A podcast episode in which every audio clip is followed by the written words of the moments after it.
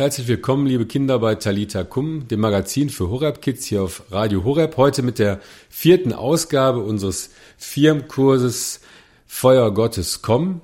Ich freue mich, dass ihr wieder mit dabei seid und dass ihr ja mit mir und dem Peter gemeinsam so weiter auf den Spuren des Heiligen Geistes äh, weiter wandeln und wandern wollt, um mehr vom Heiligen Geist zu erfahren, um mehr auch von diesem Sakrament der Firmung zu erfahren, um dann vielleicht, wenn ihr jetzt kurz vor der Firmung auch steht, ja, auch mal so eine richtige Bekräftigung, einen richtigen Anschub zu bekommen, äh, um dieses Sakrament auch mit offenem Herzen zu empfangen.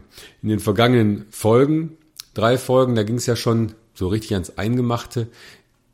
Die letzte Folge hat damit geendet, dass wir ein Stück aus der Apostelgeschichte gehört haben, wo wir gehört haben, ja, was der Geist Gottes denn gewirkt hat. Gerade am Anfang der Kirche bei den Aposteln, wie äh, der Heilige Geist aus ängstlichen Menschen, Männern, ja, ganz mutige und starke Persönlichkeiten gemacht hat, äh, die dann auch bereit waren, Zeugnis zu geben von Jesus Christus und die frohe Botschaft, das Evangelium wirklich in die ganze Welt hinaus zu tragen. Und ja, wir haben uns auch in der letzten Folge damit ein bisschen auseinandergesetzt, ja, was ist denn meine Aufgabe in der Kirche? Dass es ganz wichtig ist, dass ich nicht nur dabei stehen bleibe, dass ich sage, ja, ich glaube, an Gott, sondern dass ich dieser Glaube auch ausdrücken muss, ausprägen muss in meinem, in meinem Leben, dass ich halt in meinem Leben sichtbar werden lasse, was eigentlich äh, Jesus Christus ist, wer Jesus Christus ist und dass ja durch mich Jesus Christus auch lebendig wird und sichtbar wird.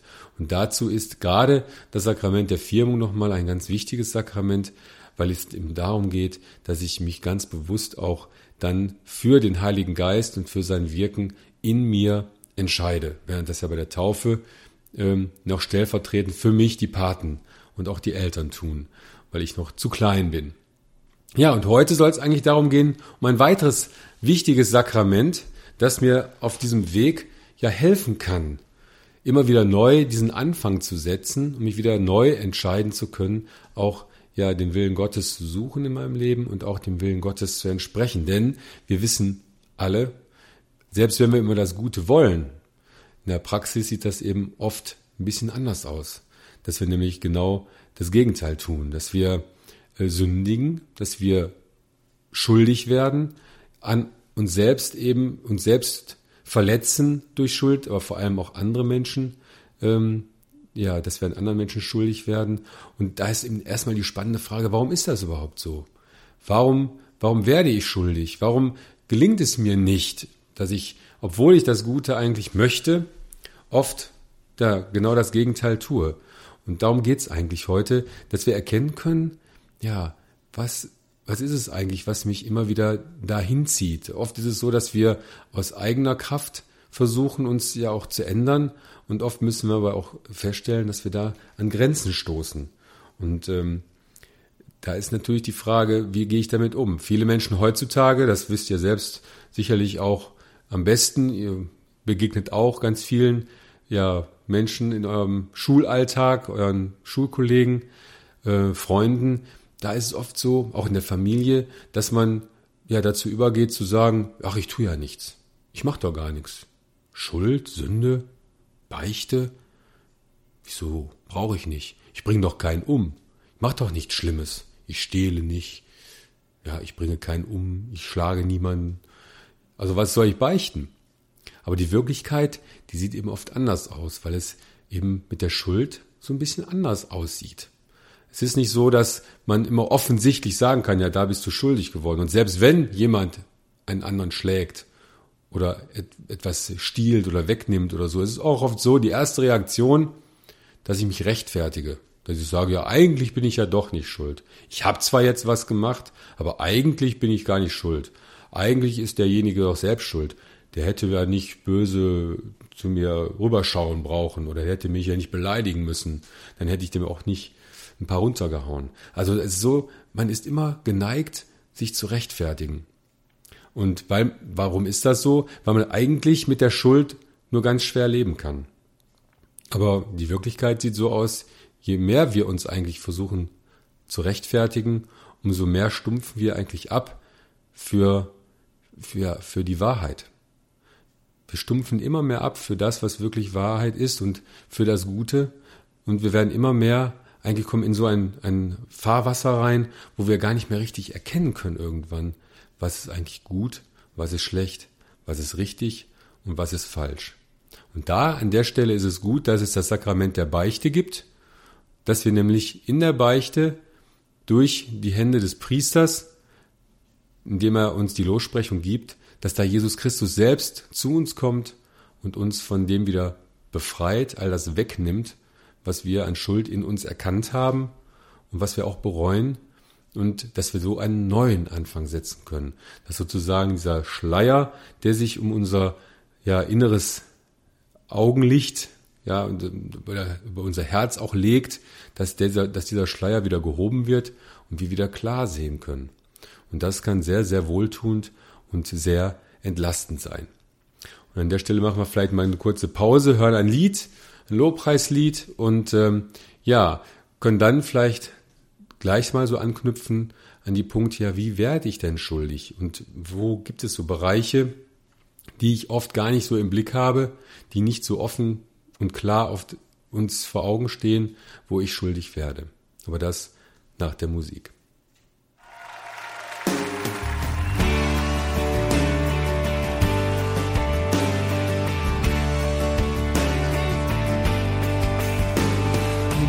Mighty and strong to save.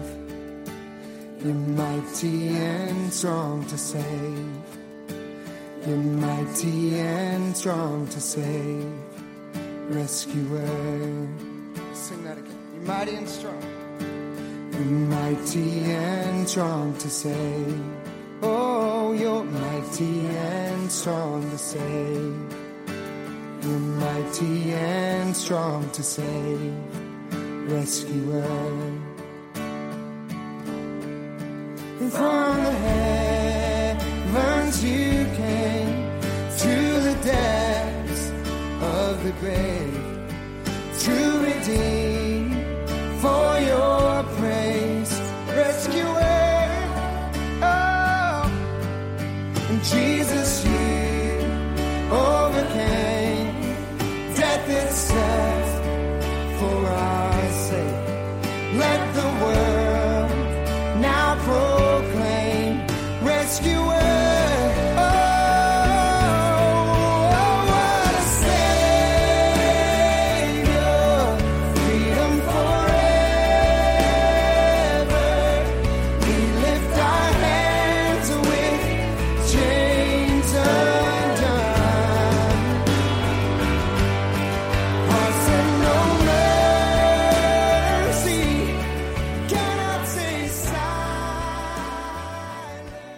Ja, es ist oft so, dass wir, ich habe das ja gerade schon angedeutet, dass wir oft ja eigentlich in uns spüren, ich muss mich verändern, ich brauche ja wieder so eine neue Ausrichtung. Ich habe innerlich, merke ich, ich habe Schuld in mir und ich möchte diese Schuld eigentlich auch loswerden, aber es ist oft so, dass wir ja auch wenn wir das wollen, oft so eine Barriere haben, die, wo wir nicht drüber kommen, ja, dass wir eigentlich Angst haben, diese Schuld auch zu bekennen, weil wir uns ja dann sozusagen outen müssen, ähm, dass wir ja gesündigt haben. Und dass wir Angst haben, schlecht angesehen zu sein, vielleicht bei dem Priester, bei dem wir das beichten, oder wenn wir jetzt uns bei jemandem entschuldigen, dass der dann ja denkt, boah, das hat der gemacht, das ist ja wirklich schlimm. Aber dass wir oft so Gedanken haben, negative Gedanken haben, die uns davon abhalten, äh, die, ja, weil wir einfach Angst davor haben, wirklich diesen Schritt zu gehen. Und da kann es für uns entlastend sein, wenn wir uns bewusst machen, dass jeder Mensch sündigt. Ausnahmslos. Egal, ob es der Papst ist oder ob es der letzte Räuber ist oder Mörder, der ähm, ja auf dieser Welt herumläuft, irgendein Massenmörder, sagen wir jetzt mal hier Osama bin Laden als so ein Begriff für das Böse in dieser Welt, ja. Ausnahmslos alle sündigen. Und jetzt könnt ihr natürlich sagen, wie der Papst sündigt. Geht doch gar nicht, der macht doch gar nichts, der versucht doch immer das Gute und so weiter, ja, zu tun und äh, tritt doch auch dafür ein. Nein, aber auch er ist Mensch. Und jeder Mensch unterliegt dieser Macht, dieser Kraft der Sünde. Nur entscheidend ist, dass wir durch Jesus Christus, durch sein Erlösungswerk Werk, durch sein Tod, seine Auferstehung davon befreit worden sind. Dadurch, dass er sein Blut für uns vergossen hat, sind wir frei geworden von der Sünde. Vorausgesetzt, wir schließen uns sozusagen Jesus Christus an. Wir ergreifen seine ausgestreckte Hand, seine barmherzige, liebende Hand und ja, nehmen die an. Und da ist es natürlich auch wichtig, ja, uns bewusst zu machen, dass wenn wir diese Hand ergreifen, dass wir uns dann aber auch in eine, ja, in eine Gegenwart begeben, wo wir, ja, die, wo kein Platz ist für, für Lüge, für Unwahrhaftigkeit, für Verdrängen, sondern da geht es darum, dass wir ja es aushalten können, dass Jesus uns anschaut mit seinem ja liebenden Blick. Und das ist vielleicht für viele dann auch schwierig, weil sie dann eben ja sich schämen oder weil sie denken, ja, das kann ich gar nicht aushalten. Ne? Ich will gar nicht so angesehen werden, ich will gar nicht durchleuchtet werden. Ja, es macht mir Angst, dass da jemand ist, der alles von mir weiß. Es gibt ja oft so auch so Drohbilder, wo äh, gesagt wird, oder früher war das oft so bei unseren Eltern, Großeltern, die sind so groß geworden, dass man vielleicht gesagt hat, der liebe Gott sieht alles. Deshalb sei gut, sei gut und halte dich an die Gesetze und hör auf deine Eltern und so weiter. Die haben damit gedroht. Aber eigentlich müsst ihr das anders sehen. Es ist etwas ganz Befreiendes, dass da jemand ist, der uns besser kennt, als wir uns selbst kennen. Weil wir da jemanden haben, auch wo wir uns ja wie so ein, ein, in den Schoß der liebenden Mutter immer wieder hinbegeben können, wo wir nicht viele Worte machen müssen, wo wir einfach ja ausruhen, Trost finden können und eben Kraft bekommen können für einen Neuanfang. Und das ist eben genau eigentlich die Situation, das, was in der Beichte passiert. Da ist es nicht so, dass wir einem fremden Priester irgendwas sagen. Natürlich äußerlich ist das vielleicht erstmal so. Aber eigentlich ist das diese Szene, wir gehen in die Beichte, ist eigentlich die, vergleichbar mit wir gehen zum liebenden Vater und werfen uns in seine Arme. Ihr kennt ja bestimmt dieses Gleichnis vom barmherzigen Vater, das immer sehr gerne auch für diese Beichte, für das Sakrament der Beichte äh, genommen wird, um zu verdeutlichen, was da eigentlich passiert. Da ist der, dieser Jüngling, der zu seinem Vater geht und der das, sein Erbteil haben will und der Vater gibt es ihm, obwohl es ja im Prinzip eigentlich bedeutet, indem ich mein Erbe haben will, erkläre ich meinen Vater für tot. Denn normalerweise erbt man erst dann etwas, wenn der Vater verstorben ist, wenn die Eltern verstorben sind. Mit anderen Worten, der, der Sohn sagt dem Vater eigentlich mit anderen Worten, du bist für mich gestorben, gib mir mein Erbteil. Und der, was macht der Vater? Er gibt es ihm sogar. Unglaublich. Und was macht der Sohn? Er geht mit seinem Erbteil und lässt sich's gut ergehen, lebt ein ausschweifendes Leben, verprasst das ganze Geld und ihr wisst es, er landet irgendwann völlig verarmt und heruntergekommen beim Schweinehüten, um wenigstens ja etwas zu bekommen, wo er etwas zu essen bekommt. Aber und er hat die Sehnsucht, selbst die Futterschoten der Schweine zu essen. Und selbst die bekommt er noch nicht mal. Da ist so die schlimmste Vorstellung eigentlich für einen frommen Juden, beim Schweinehüten zu enden, weil ne, Schweine sind für Juden ja auch unreine Tiere.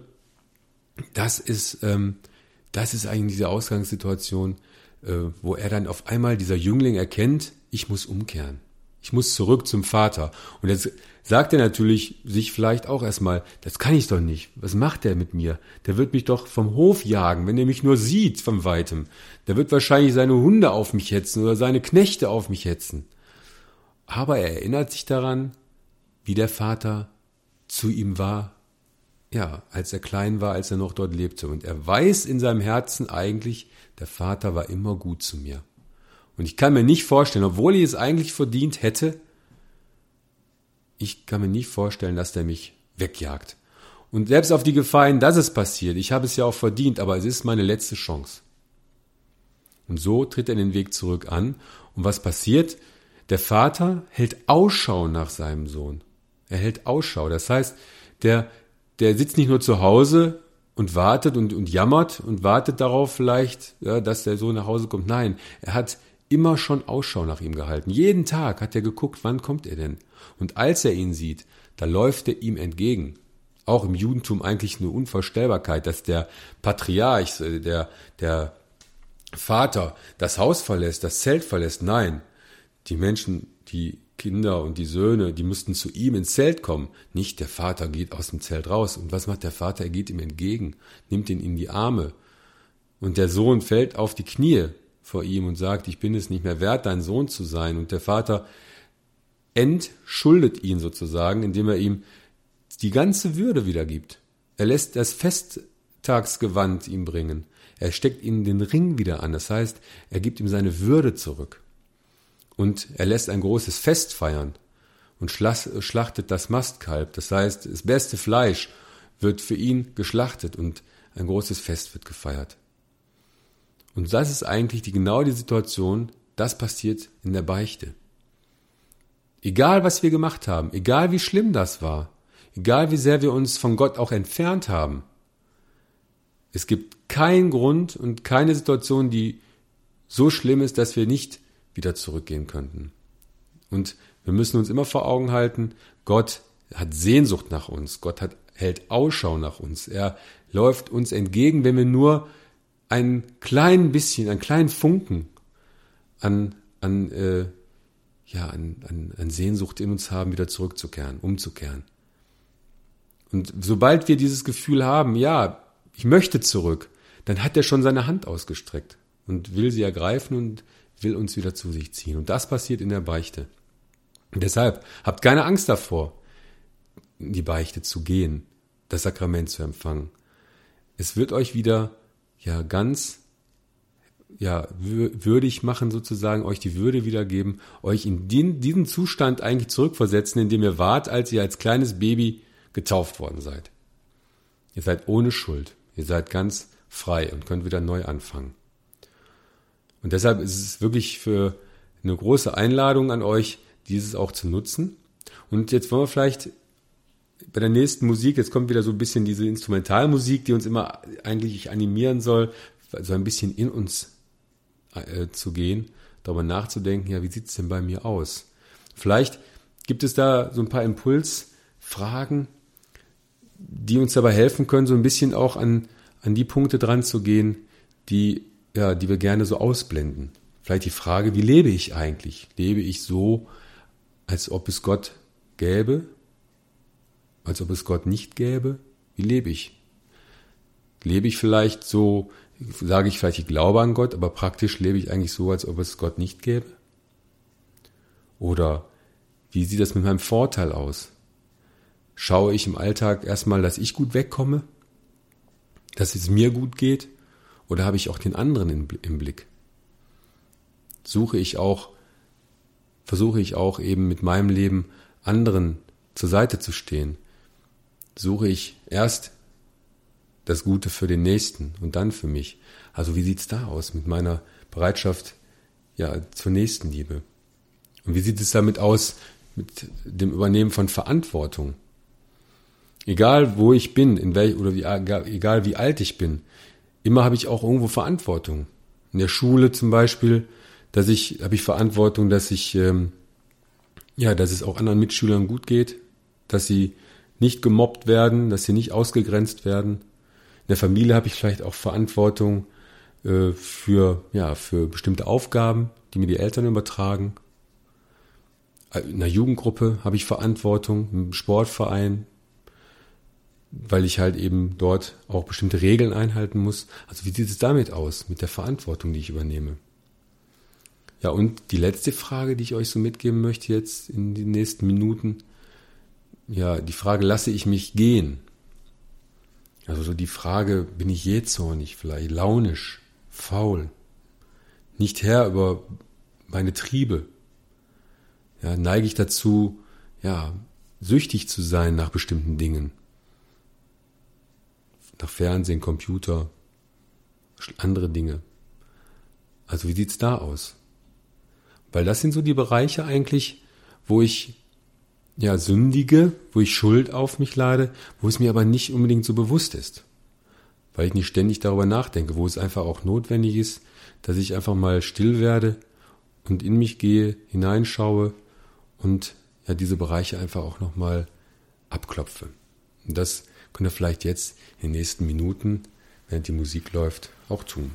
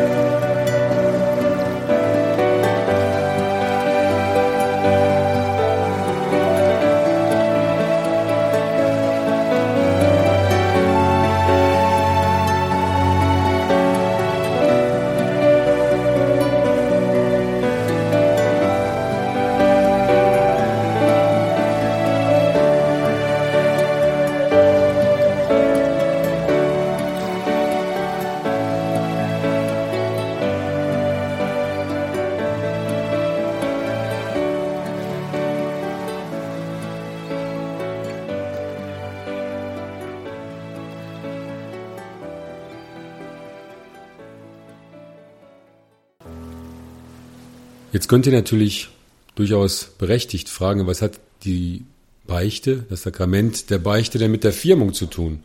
Warum wäre das so wichtig, jetzt vor der Firmung auch zu beichten? Vielleicht stellt ihr euch vor, euer Herz als eine Fensterscheibe. Eine Scheibe, die ja in der Lage ist, wo man durchschauen kann, wenn man jung ist, die ist rein, sie ist sauber. Und ihr seht die Liebe Gottes oder Gott als die Sonne, das, die, helle Sonne, das Licht und die Strahlen, die durch die Scheibe hindurch scheinen, die euch Wärme geben, die euch Licht geben, die strahlen als das Wirken des Heiligen Geistes, sozusagen. Dass der Heilige Geist eben die Wirkkraft und die Person ist, die diese, dieses Licht Gottes, die Liebe Gottes zu euch bringt. Und ja, die Fensterscheibe sozusagen das Herz ist, was eben dieses Licht aufnimmt und durchlässt zu euch, zu eurer Seele. Und jetzt könnt ihr euch gut vorstellen, was passiert. Scheiben werden dreckig, wenn diese Scheibe total verschmutzt ist. Ihr nehmt vielleicht noch wahr, dass es hell und dunkel wird, dass die Sonne aufgeht und dass sie untergeht. Aber so richtig die Wärme und die Wirkung der Sonne, die kommt nicht mehr zu euch. Und so ist es eigentlich auch mit der Schuld, die man so nach und nach auf sich lädt. Sie verschmutzt unser Herz. Und es macht sozusagen es unmöglich, dass der Heilige Geist bei euch ja landen kann. Oder dass diese Liebe Gottes eure, wirklich eure Seele auch berührt, euch in eurem Innersten berührt und euch die Kraft geben kann, die ihr braucht, um ein Leben als Christ zu führen. Deshalb ist es gut und sinnvoll, ja, diese Scheibe wieder klar zu bekommen. Dass dieses Licht Gottes wieder richtig in voller Kraft und voller Wucht und voller Intensität euer Herz, eure Seele erreicht. Und deshalb ist es gut, vor der Firmung auch beichten zu gehen. Und das möchte ich euch ganz besonders auch ins Herz legen, dass ihr das nicht, ähm, ja, nicht auslasst und euch auch nicht bereden lasst, ach komm, ist doch Quatsch, wir müssen ja nicht beichten gehen. So oft so eine äh, Aussage, zwingt uns ja keiner, kann uns keiner zwingen. Ja, aber ihr beraubt euch selbst um die Wirkung dieses Sakraments der Firmung, weil euer Herz vielleicht verdunkelt ist und das Licht nicht in seiner vollen Größe und Schönheit euch berühren und erfüllen kann. Ja, und mit der Hoffnung, dass ihr diesen Appell auch richtig aufnehmt und auch umsetzt, verlassen wir euch heute bis zur nächsten Woche. Dann heißt es wieder Talita Kum, das Magazin für Horeb Kids, hier auf Radio Horeb. Und dann kommt auch der fünfte Teil dieses Firmenkurses Feuer Gottes. Und dann wird es um ja, die Eucharistie gehen und um den Sonntag. Bis dahin sagt Tschüss, macht's gut, Gottes Segen, der Martin und der Peter.